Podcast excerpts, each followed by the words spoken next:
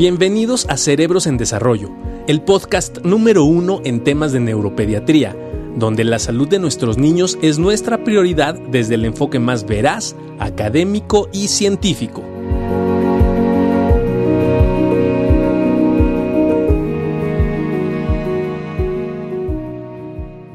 Muy buenos días tengan todos ustedes esperando que estén de lo mejor, un gusto saludarlos. Nos quedamos pendientes para hablar de esto que se llama trastornos de movimiento anormal 2. Sobre todo, Juan Carlos, porque hablamos mucho, ¿no? Hace unas semanas sobre algunos trastornos del movimiento, como era eh, espasmo del sollozo, disautonomías, caídas, etc. Y ahora, bueno, rápidamente en espasmo del sollozo. Es una gran controversia. Yo les voy a decir mi punto de vista. Recuerden que aquí nosotros damos un punto de vista personal. ¿Qué le vamos a poner? lo que siempre le ponemos. Lo que decíamos es que en el espasmo del sollozo, recuerden que decíamos que hay tres estadios y estos niños van modificándose. De manera interesante, fíjense qué interesante es, que el espasmo del sollozo se da entre los seis meses de vida y los cinco años de edad. Y fíjense qué interesante, porque hay otra patología, otro fenómeno que se da al mismo tiempo y que se llaman crisis febriles. Las crisis por fiebre y el espasmo del sollozo, sobre todo en el estadio 4, puede dar un fenómeno de crisis convulsiva, pero esto es considerada no epiléptica, al igual que las crisis febriles. Entonces, fíjense qué interesante cómo hay dos fenómenos que se dan en el mismo tiempo, seis meses, cinco años, que producen eventos de movimiento. Acuérdense que crisis convulsiva, convulsión es movimiento, no necesariamente quiere decir que provoca o que venga por una descarga normal. Perfecto. Y el maestro Aicardi, gran maestro francés, él decía, y a mí me gustó mucho esta teoría, el espasmo del sollozo tiene que ver por una un mal procesamiento del dióxido de carbono. Por eso cuando los niños empiezan a llorar, lo que hacen es que barren el dióxido de carbono hay un cambio en el pH sanguíneo, pero sobre todo pareciera que estos dos eventos tienen que ver con una capa que recubre al cerebro. Esta capa es como una diadema que se llama barrera hematoencefálica. Y entonces, esta barrera hematoencefálica es la que me permite hacer el intercambio tanto de dióxido de carbono como la regulación en crisis febriles. Entonces, estos eventos que se dan en el espasmo del sollozo, donde se ponen morados y de repente es en un evento de incremento del tono muscular. Es una crisis convulsiva, pero no es una crisis epiléptica. Por lo tanto, estas crisis no requieren tratamiento antiepiléptico. ¿Ok? Eso es fundamental. Al igual que las crisis febriles, tampoco son consideradas como crisis epilépticas. Ojo, es muy interesante porque estos dos fenómenos se dan en niños sanos. Se pueden dar en niños que no, que tienen un problema neurológico. Si un niño tiene un problema neurológico ya no se llama crisis febril, se llama crisis desencadenada por fiebre y eso es un contexto diferente. Qué interesante, Fíjese, Vamos a tener un tema muy, muy importante. Ya platicamos la vez pasada, ¿no? De algunos fenómenos que durante el sueño principalmente se pueden confundir con crisis. Eso lo, hemos comentado. Este, y muchas, muchas preguntas respecto a la parte del sueño, porque en el sueño los niños, sobre todo los lactantes, lo comentábamos la vez pasada, pueden presentar diversos movimientos y esos movimientos pueden confundirse con algunos fenómenos epilépticos. Esto es muy importante porque en la mayoría, la mayoría de las veces no son así. La mayoría de las veces, gran parte de los movimientos no tienen un origen epiléptico. Sin embargo, es importante que lo consulten con su eh, médico, con su neurólogo, que pueda ver si ustedes pueden grabar un, un, un, video con los movimientos que está teniendo el niño durante la noche y enviárselos a su neurólogo. Es fundamental para que él pueda determinar de qué se trata. Entonces, en el sueño se llevan a cabo muchas eh, situaciones, sin embargo, ustedes saben que el cerebro no se apaga en ningún momento durante la vida, ¿no? Evidentemente va cambiando la actividad cerebral, los procesos de desarrollo de un niño pequeño un niño más grande también van cambiando, se van modificando. Eh, eso obliga al cerebro a tener una actividad distinta y por lo tanto lo que ocurre es que los pacientes pequeños en ese proceso de desarrollo y de mielinización que lo hemos platicado en otras cárceles en cerebros en desarrollo que tiene que ver con el desarrollo neurológico normal pueden tener movimientos, principalmente brinquitos, ¿no? Que ocurren al momento de irse a dormir. Y de repente puede brincar una manita, puede brincar la otra, puede brincar un piecito, puede brincar el otro, y no es una actividad epiléptica en la mayor parte de los casos. Sin embargo, como lo ponía aquí el doctor, eso se llama mioclonías. Seguimos teniendo mioclonías aunque crecemos. De, pasamos de lactante, tenemos muchas mioclonías, al escolar donde disminuyen las mioclonías y en el adulto también se presentan estas mioclonías a la hora de ir a dormir. Si recuerdan ustedes cuando se están quedando dormidos, ¿no? Se van quedando dormidos y alguna vez les ha pasado que sienten que van a bajar un escalón o que están bajando una banqueta y brincan y a veces hasta, se despiertan. Es algo parecido y por lo regular ocurre cuando empezamos a dormir. Entonces, las mioclonías pueden ser normales. En la mayor parte de las veces, las mioclonías del sueño son normales. Entonces es importante estarlo Se dan casi siempre, como decías, al inicio del sueño o en manera intermitente en la noche. Okay. Los, los, otros se dan en general pasado un tiempo. Fíjate qué interesante, porque los problemas del sueño tienen que ver con la cronobiología del sueño. Los terrores nocturnos siempre ocurren hora, hora y media después de que se durmieron los niños. Entonces siempre empieza a haber una habituación y el papá ya sabe que se duerme y a la hora y media, ¡pum!, se va a despertar. Sí, y fíjense que ya parte de los problemas del dormir, y sobre todo los relacionados a estos, tienen esa característica. Muchos, ¿no?, ocurren a la misma hora, lo cual es muy importante porque es parte del interrogatorio que nosotros hacemos cuando recibimos a los pacientes en, en, en la consulta, de en qué momento le ocurre este, esta, estos problemas, ¿no? Eso es muy interesante porque entonces se dividen en dos, ya lo habíamos platicado anteriormente, uno es el inicio del sueño y otro es cuando el sueño se hace más profundo, que le llamamos movimiento, eh, sueño de movimientos oculares rápidos. Eso lo, nosotros lo definimos ya cuando estudiamos sueño en eh, los pacientes. Ahora, fíjense, pasamos de las necronías a otro bien interesante que es el despertar confusional. Ya lo hemos dicho también, ya lo hemos comentado anteriormente, el despertar confusional que también precisamente se confunde mucho con epilepsia, ¿no? Son estos niños pequeños, igual entre la parte preescolar y escolar, que de repente están dormidos, se sientan, ¿no? Pueden decir algunas cosas, están realmente así confundidos, no saben dónde están, pueden incluso levantarse de la cama y quedarse recargados en la cama un ratito y estar confundidos y estar hablando incluso con las demás eh, personas que están alrededor sin que realmente lo hagan de una manera consciente o alerta. ¿Qué ocurre con el despertar confusional? Después de que ocurrió este evento que por lo regular dura muy poquito tiempo, los niños vuelven a dormir y se quedan dormidos y no pasa absolutamente nada y siguen dormidos hasta el otro hacia el otro, hacia el otro día. No, es que Pamelita Cervera, ¿cómo está? Dice, las convulsiones febriles pueden desencadenar más adelante epilepsia. Prácticamente no. Solamente hay dos o tres tipos de epilepsia que pueden empezar con crisis febriles y después desencadenar epilepsia, pero es rarísimo. Uno de ellos se llama síndrome de Dravet y las otras con las que se pueden relacionar, porque son genéticas, se llaman crisis frontales nocturnas en la adolescencia, pero en general no se relacionan crisis febriles con el hecho de haber tenido crisis febriles, aquí nos vamos a cruzar con mi curiosidad, el hecho de haber tenido crisis febriles sí es un antecedente importante para los pacientes que después presentan crisis convulsivas. Eso es muy importante porque, como decía el doctor, o bien pueden derivar alguno de los síndromes que comentaba, que entonces sí dependen de la temperatura corporal, como sería Dravet, o bien el antecedente de crisis febriles, no solamente para el paciente, sino para la familia, se instaura como un antecedente importante para el desarrollo de epilepsia en esos pacientes donde convulsionan por primera vez, después vuelven a convulsionar, su médico les dice que es un paciente epiléptico, en ese momento entonces se hace un interrogatorio sobre los antecedentes y le dicen, y en la familia hay alguien que convulsiona y entonces es que el hermano convulsionó por fiebre.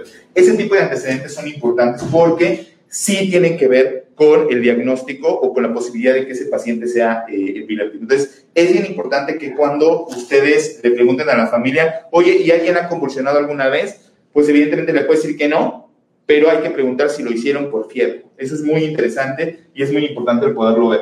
Seguimos los terrores nocturnos. Ya lo habíamos platicado también la vez pasada, los terrores nocturnos. Otro tipo de, problemas a la hora de ir a dormir también en pacientes preescolares, escolares, donde se pueden despertar, se pueden despertar llorando, sudando, precisamente gritando de miedo. Sin embargo, esto no es una pesadilla. Las pesadillas, por lo regular, al otro día recordamos que soñamos muy feo, que tuvimos un sueño muy inquieto y a veces hasta nos llegó a despertar. Pero en el caso de los terrores nocturnos es simplemente se despiertan gritando, se agitados, locos, se ven sudorosos, sudorosos, la cara de miedo, taquicárdicos, exactamente. Pero ¿qué pasa? Vuelven a dormir y no recuerdan que les pasó este evento en la, en la noche. No lo recuerdan. Esto es muy interesante porque sí llega a tener, obviamente, mucho, eh, o causa mucho temor con los papás, porque ves al niño despertarse de esa manera y son los No, sí, se asustan muchísimo. Vamos, vamos. Ah, este, una pregunta. Mi hijo convulsiona después de un susto. Fíjense que estamos viendo mucho, estamos viendo mucho dos cosas. La primera es, hay cada vez más movimientos anormales. La pandemia está generando mucha ansiedad y la ansiedad está generando muchos movimientos anormales que no son epilepsia. Sí. Ojo, ahorita vamos a hablar de los tics, quiero hablar de tics. Lo otro nada más antes, No, adelante, porque se da durante el sueño, la enuresis. Hay muchos niños que ya habían controlado el esfínter y están perdiendo esfínteres. Otra vez me acordé porque ayer vi una niña que me dice la mamá, es que mi hija ya controlaba el esfínter y ahora en la noche ya se está volviendo a hacer y es por la pandemia.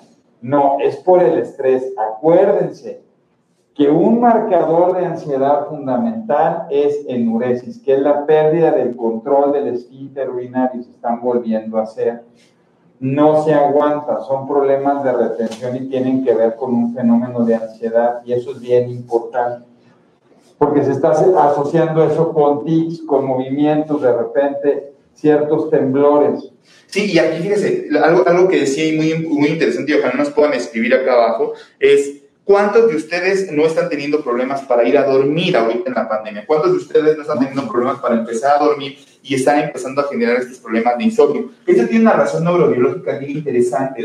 Y es que cuando empezamos nosotros a escuchar esto, e, esto, esto se, se, se relaciona en experimentos realizados durante la Segunda Guerra Mundial, estudios realizados en la Segunda Guerra Mundial, donde se determinó que los pacientes o las personas, cuando empiezan a escuchar estas noticias de manera global y que te empiezan a empapar por un lado, por otro y por otro y por otro, en este caso, por ejemplo, el coronavirus, evidentemente se echan a andar ciertos, eh, ciertas áreas cerebrales y ciertos neurotransmisores cerebrales, principalmente involucrando la adrenalina y noradrenalina, la región prefrontal, lo cual te permite estar atento de las noticias, pero a la vez esta tensión tan plena, tan crónica, donde estás escuchando y escuchando y escuchando noticia tras noticia tras noticia, desafortunadamente también echa a andar otros, otro tipo de sustancia, en este caso eh, cortisol, que el cortisol es una sustancia que nos permite estar mucho más alertas, mucho más alertas de lo que está ocasionando. Y no es malo que el cortisol se active, de hecho es algo normal. El problema es cuando lo hacemos de manera crónica. El cortisol activado de manera crónica puede echar a andar muchos mecanismos de ansiedad en, el, en las personas, puede echar a andar estos mecanismos donde nos cueste trabajo ir a dormir porque estamos muy hiperalerta, muy exaltados y muy angustiados. Y entonces se ha demostrado que el problema es cuando esta liberación de cortisol se lleva durante mucho tiempo. Es lo que está pasando ahora después de tantos meses. Y además, ¿saben qué pasa cuando se libera el cortisol? Me da hambre. Así es. Y me da hambre los Y carbohidratos. no dormimos.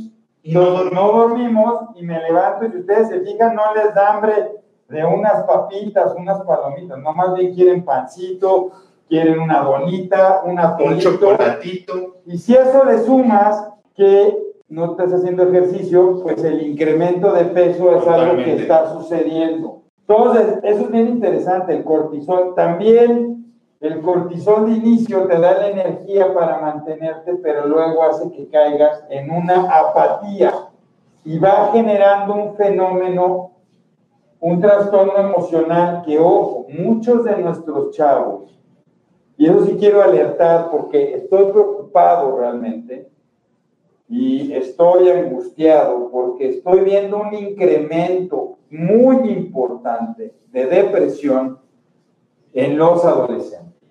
Se han venido incrementando incluso ya conductas suicidas.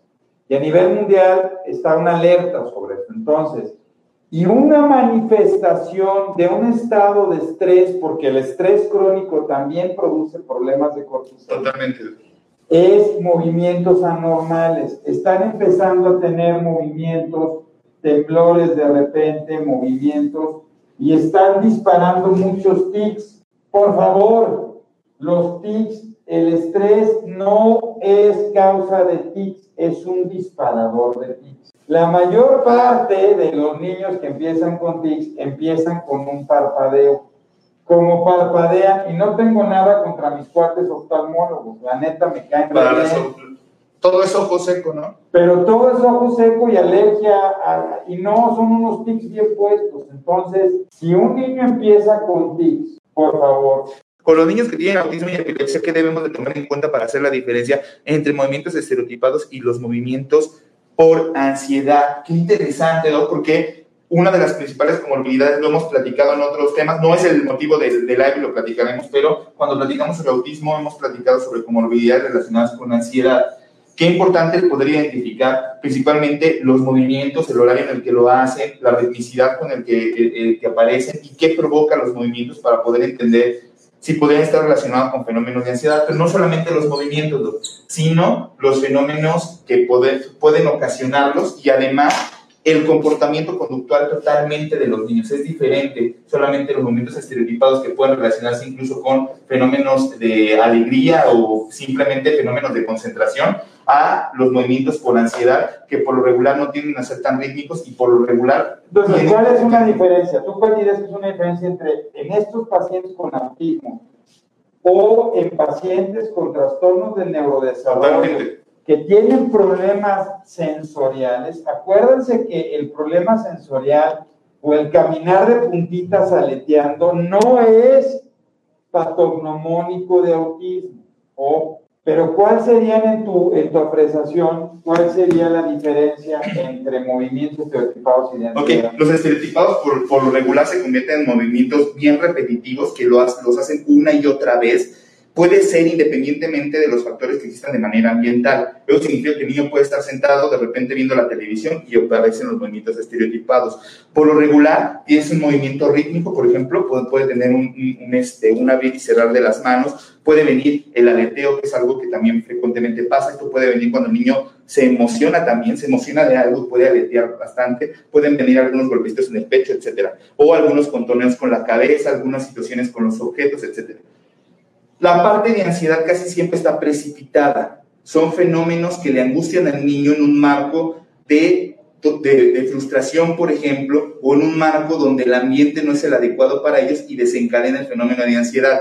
Por lo regular, los movimientos asociados con ansiedad tienen que tener una repercusión respecto a los síntomas de dolor, es decir, se tienen que causar un poquito de dolorcito. ¿Cómo lo hacen? A veces presionando los dedos o mordiéndose los dedos, ¿no? De esa manera se provoca un poco de dolor e intentan modular la ansiedad. Otra de las formas que llegamos a, observar son niños que de repente pueden como tomarse con las uñas y rasguñarse un poquito los antebrazos, ¿no? Y de repente los ves muy rasguñados y eso pasa en los fenómenos también de ansiedad, por lo regular hay un poquito de autolesión. Y la otra también es pueden dañar sus cosas. Eso también puede pasar. Los juguetes los pueden empezar a, romper, pueden empezar a destrozar las esponjas o bien la ropa. ¿Qué es lo que pasa? Meten la ropa ¿no? a la boca, la chupan, ¿no? la chupan o la muerden, ah, igual que las, que las mangas. Por lo regular, eso no se considera estereotipias, sino movimientos por ansiedad. Es un poquito lo, que nosotros preguntamos. es importante porque el tratamiento y el abordaje es diferente.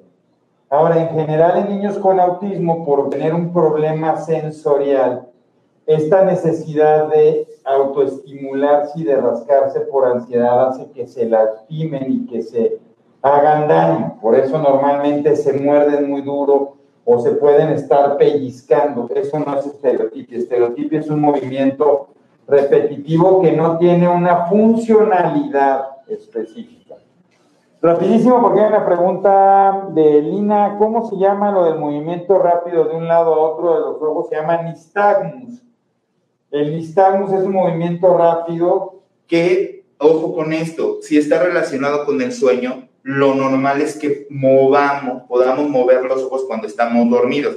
Que de repente hay mamás que les abren, les abren, los ojos a los niños y de repente ven que están moviendo de un lado a otro y dicen, oye, ese no es normal. Si es normal, durante el sueño los ojos tampoco se quedan quietos. Y así se llama, movimiento rápido de ojo. Lo que sí valdría la pena, obviamente, siempre en el análisis es que de repente, de una mirada neutra, como la que estamos teniendo ahorita, una mirada fija, estamos despiertos, estamos platicando y de repente notes que el niño notas que el niño está teniendo movimientos hacia un lado, hacia otro, hacia arriba, hacia abajo, y que esos movimientos no son normales, que incluso haga que pierda ¿no? la posibilidad de fijar la mirada, no es normal y requiere de... no, no, no, eso se da más en niños con parálisis cerebral infantil, sí. Sí. Es más común o con algunas lesiones a nivel cerebral. El nistagmus no es normal y es un movimiento anormal que representa normalmente un daño o un descontrol.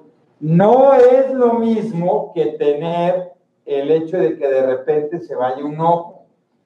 Y pasa mucho en los bebés que de repente no, no fijan bien y un ojito así como que se les va a un lado a otro. Eso tiene que ver con, eso se llama estrabismo, no es nistagmus, y puede suceder en un proceso. Y es importante valorarlo, ¿no? Porque en muchos de los casos tiende a mejorar con el paso del tiempo. Es cuestión también del desarrollo de los nervios oculares externos, por lo tanto hay que esperar un poco en los meses, irlo siguiendo y por lo regular, si ustedes se dan cuenta, en los niños chiquitos, este, ustedes tienen las fotos y de repente dicen, ay, mira, estaba visquito cuando era chiquito y después del año corrigió la mirada. Eso puede ser, pero vale la pena que sea observado por a mí, a mí, Ortiz, lo del espasmo, el sollozo, vale la pena que vayas a ver a un médico. Sí, algunas características del sueño tienen que ser tratadas evidentemente, sobre todo si consideramos que problemas en el sueño pueden ocasionar eh, problemas de concentración en el día con los niños, problemas de irritabilidad en el día con los niños, puede estar causando problemas emocionales en los niños, pueden estar causando incremento en el apetito con los niños durante, durante el día. Entonces, el sueño prácticamente es un gran regulador. Si notamos nosotros que está ocurriendo algo de esto, o si la enuresis ya se ha convertido en un diagnóstico del niño, evidentemente se tiene que tratar, porque el sueño tiene que ser totalmente reparador. Y eso significa el poder consolidar lo aprendido durante la escuela en el día, ¿no? Punto uno. Dos, que sea reparador también para la parte emocional. Eso significa que el que duerme bien por lo regular está de buenas, está de buen estado de ánimo, puede rendir bien durante el día y tres, el cuidar todos los fenómenos del desarrollo relacionados con el sueño, incluyendo la alimentación. Entonces, si se dan cuenta, el sueño prácticamente participa en todo. En todo, es muy importante. Bueno, y lo de tics es muy importante porque los tics, eh, los tics, los tics este, están, recuerden que los tics son pequeños movimientos de grupos musculares. En general, los tics suelen ser mucho más frecuentes en hombres que en mujeres en una escala de 8 a 1. Y eh, es más raro en mujeres. Puede empezar en los ojos y luego se va generalizando. Los tics no se presentan en la noche, a diferencia de otros problemas que aparecen en la noche, y esto se va modulando y modificando a lo largo del día.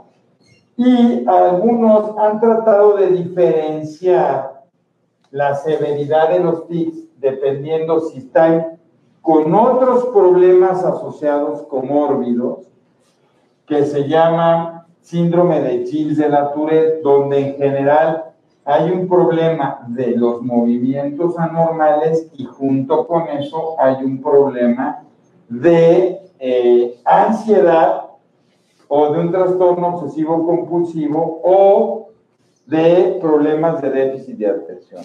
Ojo, las vacunas no originan. Qué importante. Autismo no originan epilepsia. Otra vez, las vacunas pueden disparar epilepsia, pueden disparar autismo. Sobre todo, se ha visto que cuando tienes un gen que tiene que ver con un canal de sodio, el mercurio de algunas de las vacunas puede ser un factor disparador, activador de este Totalmente. Y decía, el hueste es curable, no, no se cura, se controla. Oye, hidroxicina, sí, se utiliza la hidroxicina en niños para tratar algunos problemas de sueño.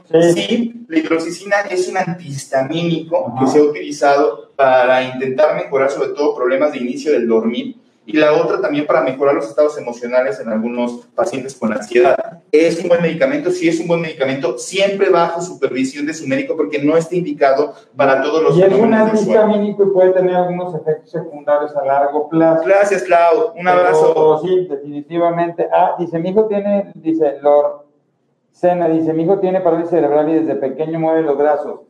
Sí, de repente los niños con parálisis cerebral pueden tener mioclonias, sobre todo cuando escuchan ciertos ruidos. Estos se llaman mioclonías subcorticales, no son epilepsia, sino que el cerebro, fíjense qué interesante, el cerebro lo que hace es que regula e inhibe y permite la correcta, el correcto movimiento de nuestras manos y de nuestro cuerpo. Cuando hay una lesión en el cerebro se pierde esta inhibición y cuando llega un sonido o una luz muy fuerte, los niños brincan. Sí, De repente pueden los niños con parálisis cerebral, además de tics, hay un movimiento que se llama distonía. Entonces, algunos niños con parálisis cerebral están teniendo movimientos anormales o cuando los tratan de levantar, el cuello se hace para atrás. Así es. Eso se llama distonía es un movimiento anormal diferente a la epilepsia y diferente a la ¿Qué, qué, importante lo que dice, Doc, porque cuántas veces no se intenta el tener el control de esos movimientos y lo que se hace es empezar tratamientos antiepilépticos. Cuando eso ocurre, es un movimiento de hiperplexia, como lo decía el doctor Barragán, originados por la, lesión en el, en el, sistema nervioso central causado por eh, alguna situación al momento de nacer o al momento en que el cerebro se estaba desarrollando y que nos da la parálisis cerebral infantil, esas lesiones entonces pueden causar ese tipo de movimientos y no son epilepsia, porque entonces, ¿qué pasa? Empezamos un antiepiléptico, agregamos un segundo antiepiléptico, un tercero, y no las vamos a controlar porque no tienen evidentemente un origen epiléptico. Lo mejor que podríamos hacer es evitar esos ruidos tan intensos para que el niño no se esté exaltando de una manera tan frecuente. Y la otra es también cuando se tocan y no les avisas. Cuando ellos no saben que los vas a, tocar, están distraídos, están dormidos y tú les pones la mano, ellos pueden tener a, tienden a brincar. Y la es como cuando los asustan por atrás y ustedes no están esperando exactamente. una respuesta. Entonces, ellos, ellos viven, esos pacientes con parálisis cerebral, sobre todo que tienen un fenómeno motor importante, una lesión importante, sí viven con los nervios exaltados, por decirlo de alguna manera, ojo con el término y demás, pero sí viven un poquito con los nervios exaltados, entonces cualquier cosita puede desencadenar. Bueno, que y si hay tratamientos relajantes musculares, sobre todo hay uno que puede funcionar muy bien, hay que platicarlo con su médico, por favor, es muy importante. Híjole, ¿cuántas preguntas? Eh, este, que se llama baclofen. Hay una por ahí, uno que dice, se está tornando mucho los dedos o en pacientes con TDA de repente movimientos de la mano. Ojo, nuestros chicos están viviendo fenómenos de ansiedad muy importantes entonces están empezando a tronarse los dedos, empezarse a tronar el cuello, movimientos de los hombros, de repente temblor. Todas esas son manifestaciones de ansiedad. Aquí lo importante es ¿Es normal estar viviendo procesos de ansiedad ahorita? Es normal y ya lo platicamos, ¿no? Todos esos fenómenos, todos los fenómenos relacionados con lo que estamos viviendo ahorita en casa, ¿no? Estar en casa eh, ya se ha convertido en una situación un poquito compleja para muchos. Algunas mamás ya regresaron plenamente a trabajar, igual que los papás, dejar a los niños encargados con alguien que los cuide, etcétera, conectado a las clases, de repente regresas en la tarde a hacer la tarea. Eso puede incrementar también la ansiedad en las mamás, la ansiedad en los niños, están conectados demasiado tiempo. Desafortunadamente así es ese proceso de adaptabilidad que decíamos no antes. De alguna manera también se ha ido distorsionando un poco por el tiempo. El tiempo no ha sido algo que ha ayudado. Antes se pensaba que podía durar eh, prácticamente algunos meses, llevamos más de un año, habrá que seguir trabajando con los niños en casa y es, empezar a estructurar, ya lo dijimos, horarios durante el día para que ellos estén eh, haciendo sus actividades de una manera organizada y segundo, durmiendo bien, comiendo bien, haciendo ejercicio, haciendo ejercicio. Es muy importante activarse. El ejercicio. La epilepsia hereditaria, sí hay un porcentaje que es hereditario. ¿La pueden tener los hermanos? Sí, también la pueden tener los hermanos. Mi hijo realiza los mismos movimientos en la mano. Bueno, fíjate, Lorcena, depende mucho cada uno, y esto es muy interesante.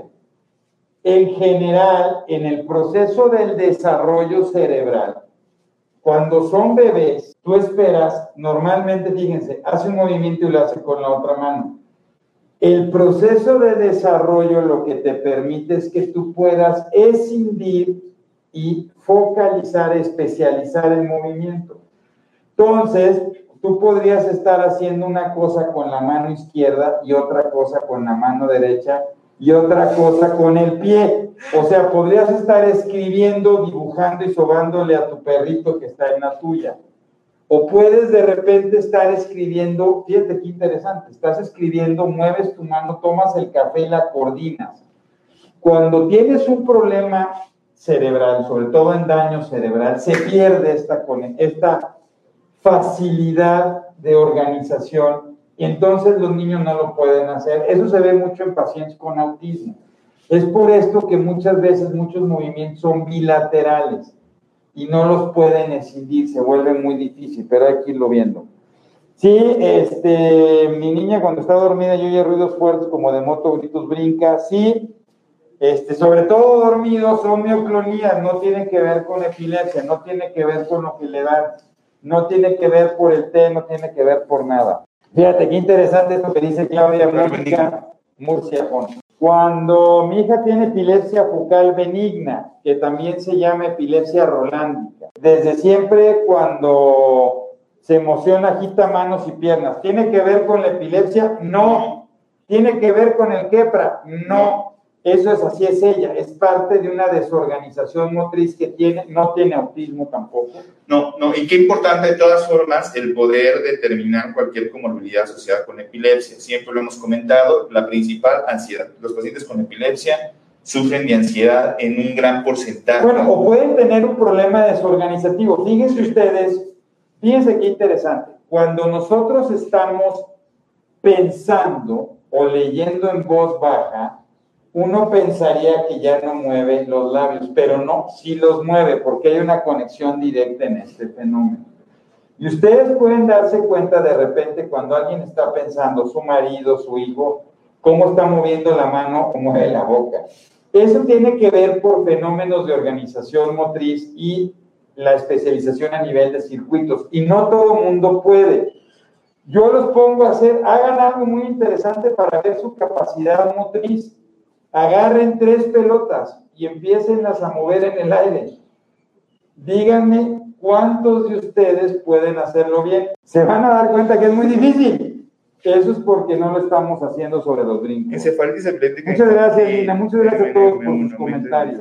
El cerebelo, que es un problema, es, la parte de aquí. Recuerden que es el que ayuda a la coordinación. ¿Y qué, importante esas combinaciones de medicamento también. Si tú notas que en tu niño está incrementando el nistagmo, ojo con la combinación de CBD con ácido valproico, que es lo que está utilizando tu niño, consúltalo con tu neurólogo y determine bien los niveles plasmáticos de valproato. sí, eso sí es importante. De repente, si ustedes le están dando mal, también el valproato, el ácido valproico y el CBD pueden producir temblor. O, ahora, hay un temblor muy interesante que puede empezar en la adolescencia y que puede empezar en la etapa del adulto joven, que es un temblor que se da más de intención, no es Parkinson. El Parkinson es una enfermedad en la infancia y adolescencia rarísima. Normalmente el Parkinson empieza a partir de la tercera o cuarta bien, de la un abrazo. Muchas gracias por aclarar nuestras dudas. Estoy aprendiendo. Ay, gracias, Lore. Muchas Lore gracias. Cena, Lore Cena. Club Jessica, un abrazo. Gracias, conveniste, un abrazo. a todos, a todos. Miren, qué importante al final, ¿no? Todo lo que vimos en estos dos lives respecto a los movimientos, creo que es momento de resumirlo, ¿no? Primero, entonces, los movimientos en los niños van a ir cambiando conforme el niño crece. No todos los movimientos en los niños son epilépticos. Puede haber movimientos, evidentemente, como lo hablamos en estos lives, que no se relacionan con epilepsia, lo cual no implica que no requieran en algunos casos de manejo, sobre todo si estos movimientos están impactando en la calidad de vida de los niños. ¿Eso qué significa? Bueno, si ese movimiento constante que tengo, que tengo en mi mano, ¿no? No me está dejando escribir de forma adecuada, me distrae constantemente, o además este parpadeo que tengo en los ojos, o además este movimiento de los hombros que presento, no me está dejando tener una buena calidad de vida, es importante un buen abordaje, es importante iniciar el tratamiento con el fin de poder establecer cualquier pronóstico en nuestros pequeños. Para acabar de definirlo, Los Sí. movimientos anormales en general no son rítmicos. Exacto. Y en la epilepsia sí, Sí. son La duración, la duración. ¿Qué otra? Sí, por lo regular los movimientos anormales, ¿no? Tienden a durar poquito, cuestión de segundos. Por ejemplo, la mioclonía solamente fue un movimiento del brazo, un movimiento del brazo. Se acabó. La epilepsia puede durar hasta minutos, como lo hemos visto en otros live. Puede tener una duración mucho más prolongada y en ritmo, tra, tra, tra, tra. En general, los movimientos anormales no afectan el estado de alerta. Totalmente. Es decir, el paciente puede estar despierto y estar presentando movimientos anormales sin presentar ningún fenómeno de tipo posictal, como lo hacen en epilepsia, o desconectarse, como lo hacen en epilepsia mientras convulsiona. Si un niño hace un movimiento anormal y es por epilepsia en general, casi siempre se va a quedar dormido o tiene que Se agota, se, va a ver agota, agotado. Lo cual no pasa, incluso en las disautonomías se desmayan, se levantan cansados, pero se recuperan muy rápido. Ahora, un gran número, otro, otro que yo pondría, un gran número de movimientos anormales son transitorios. Un gran número de movimientos anormales se quitan conforme el niño va creciendo. Con la edad. Pocas epilepsias se pueden considerar transitorias. Pocas epilepsias se van a resolver con el paso del tiempo. Hay algunas que sí lo hemos platicado como crisis febriles y algún otros tipos de epilepsia benig- de componente benigno durante la infancia, pero la mayoría no tienen ese curso como sí algunos movimientos paroxísticos no epilépticos como los que ya hablamos, espasmos del sollozo, los problemas del sueño, etcétera, por lo regular tienden a resolverse conforme el niño crece. ¿Sale? Este, ¿qué más? A ver, por lo regular también los movimientos anormales de este tipo que ya hemos visto en, estas dos, en, en estos dos slides no tienen una afectación cognitiva en el niño. Eso es muy importante. Es decir, no afectan los procesos cognitivos de inteligencia en los pacientes. Por lo regular, los procesos epilépticos sí podrían de- desencadenar alteraciones cognitivas del aprendizaje intelectuales en el niño, sobre todo los fenómenos epilépticos graves o severos. Esos procesos sí van causando un problema cognitivo en los pacientes.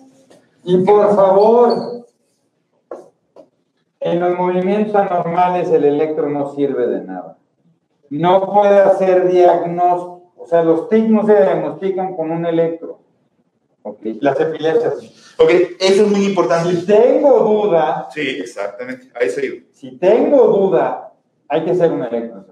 Si no sé, a veces es muy difícil, sobre todo los movimientos. Le sugerimos que por favor, ahora con los teléfonos celulares, es muy fácil tratar de grabar el movimiento.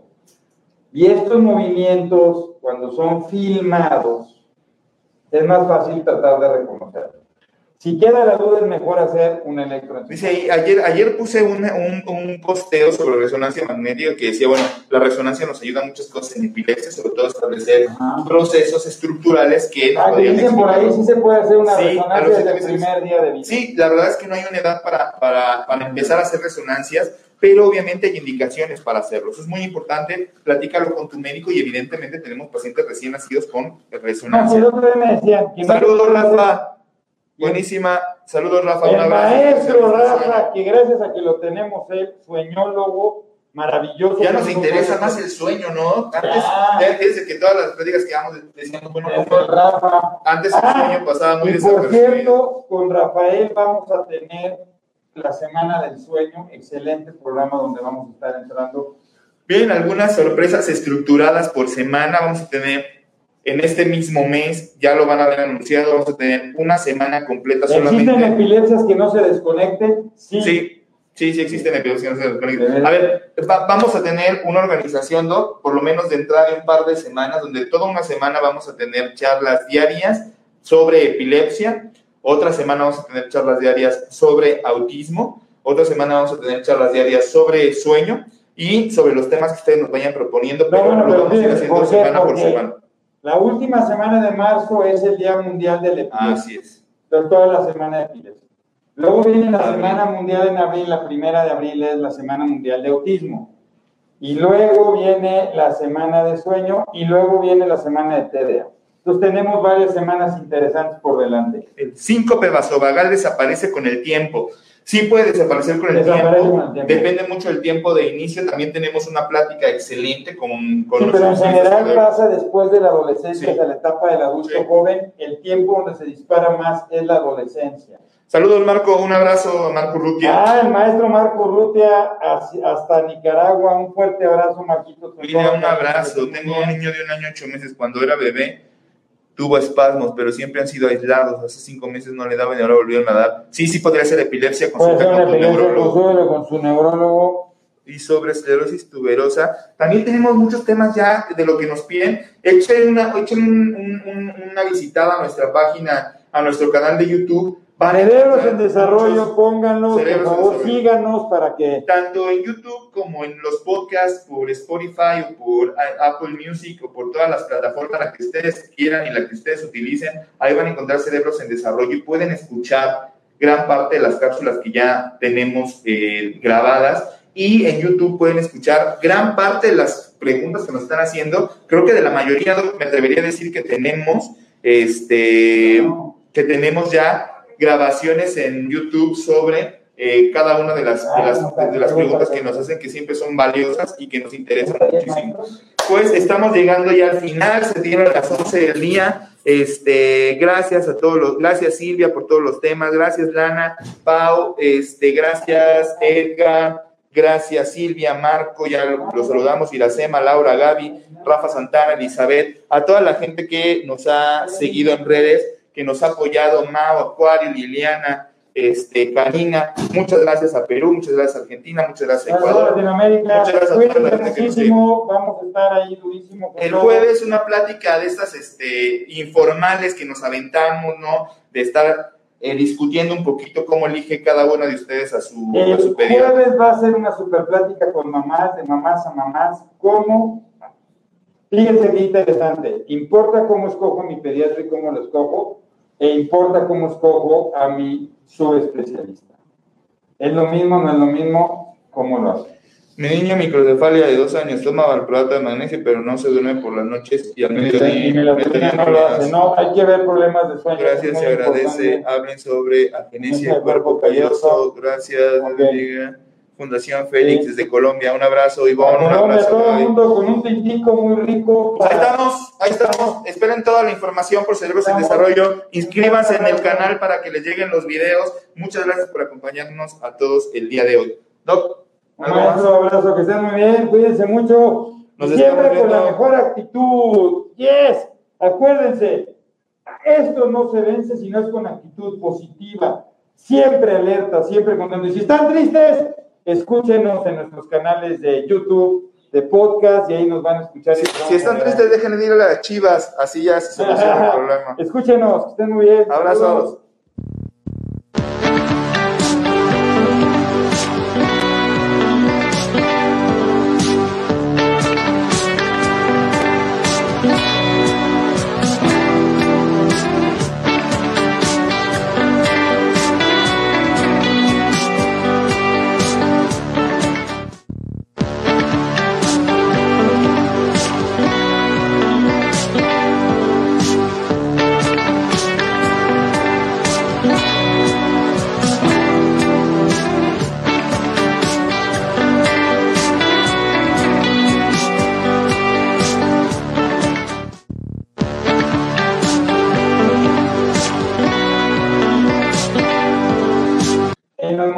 Anormales el electro no sirve de nada. Y estos movimientos, cuando son filmados, es más fácil tratar de reconocerlos. Si queda la duda, es mejor hacer un electro. Pues estamos llegando ya al final. Muchas gracias por acompañarnos a todos el día de hoy. Doc, Un abrazo, que estén muy bien, cuídense mucho. Nos Siempre con la mejor actitud. Yes, acuérdense, esto no se vence si no es con actitud positiva. Siempre alerta, siempre contento. Y si están tristes, escúchenos en nuestros canales de YouTube, de podcast, y ahí nos van a escuchar. Estén muy bien. Abrazos.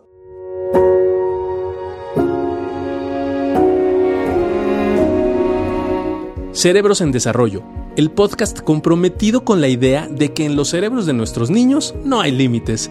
Síguenos en nuestras redes sociales. En Facebook nos puedes encontrar como Neurología HIM, en Instagram como arroba Neuropedia HIM, nuestra página web es cerebrosendesarrollo.com y si tienes cualquier duda o comentario, por favor escríbenos al correo electrónico cerebrosendesarrollo.gmail.com. Si este episodio crees que le puede ayudar o servir a alguien, por favor compárteselo. Le podrías estar ayudando mucho más de lo que te imaginas. Nos seguimos escuchando.